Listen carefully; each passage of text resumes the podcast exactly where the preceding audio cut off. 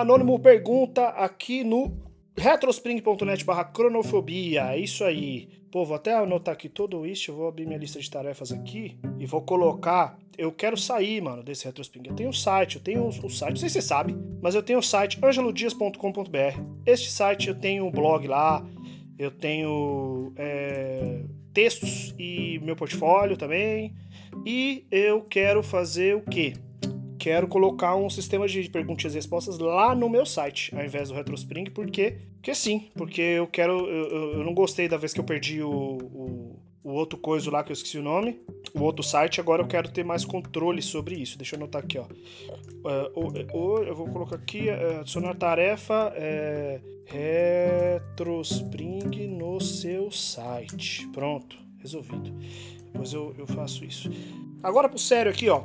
Uh, covarde. Oh, covarde. Aqui no Retrosping aparece covarde anônimo. Mas não é covarde, não, gente. Anônimo. Anônimo pergunta: É difícil fazer amigos quando está morando em outro país? Já sofreu muito preconceito aí? E eu respondo: É, é difícil pra caralho fazer amigo depois dos 30 anos em qualquer país, em qualquer lugar. Em. em é, assim. Independente. É, independente assim, você tem essa dificuldade porque cultura nova, você não conhece ninguém, não tem ninguém para te apresentar amigos dos amigos, sabe? É, você tem que dar um seu jeito, assim. O que, que eu tenho feito é tentado ativamente a fazer essa, essa mudança aí, né? Fazer esse processo. Que é ir nos grupos da internet, me apresentar, entrar em grupo do Telegram, do Facebook, o cara é quatro.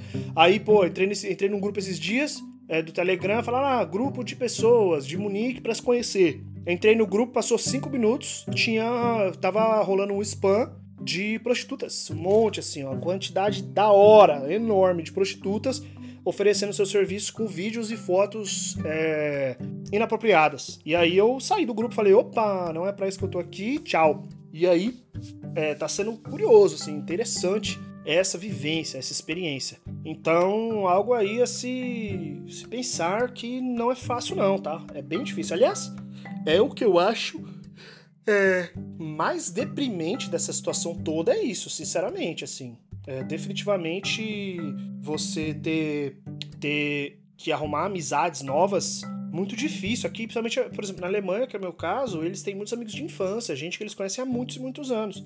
Aí chega o trouxa aqui, brasileiro, e quer fazer amizade, mano, de uma hora para outra. Não tem condições, né? Não tem condições. Então, fica aí, é, fica aí esse pensamento, assim, é muito difícil mesmo, é muito difícil. Cara, eu não sofri preconceito. Teve uma vez só que uma pessoa me, me olhou com aquela cara de alá, o estrangeiro, sabe? Mas eu não sofri preconceito não, cara, sinceramente, ainda não. É difícil saber por que, que as pessoas estão me olhando estranho, porque, querendo ou não, eu tenho um monte de tatuagem, cabelo verde, né?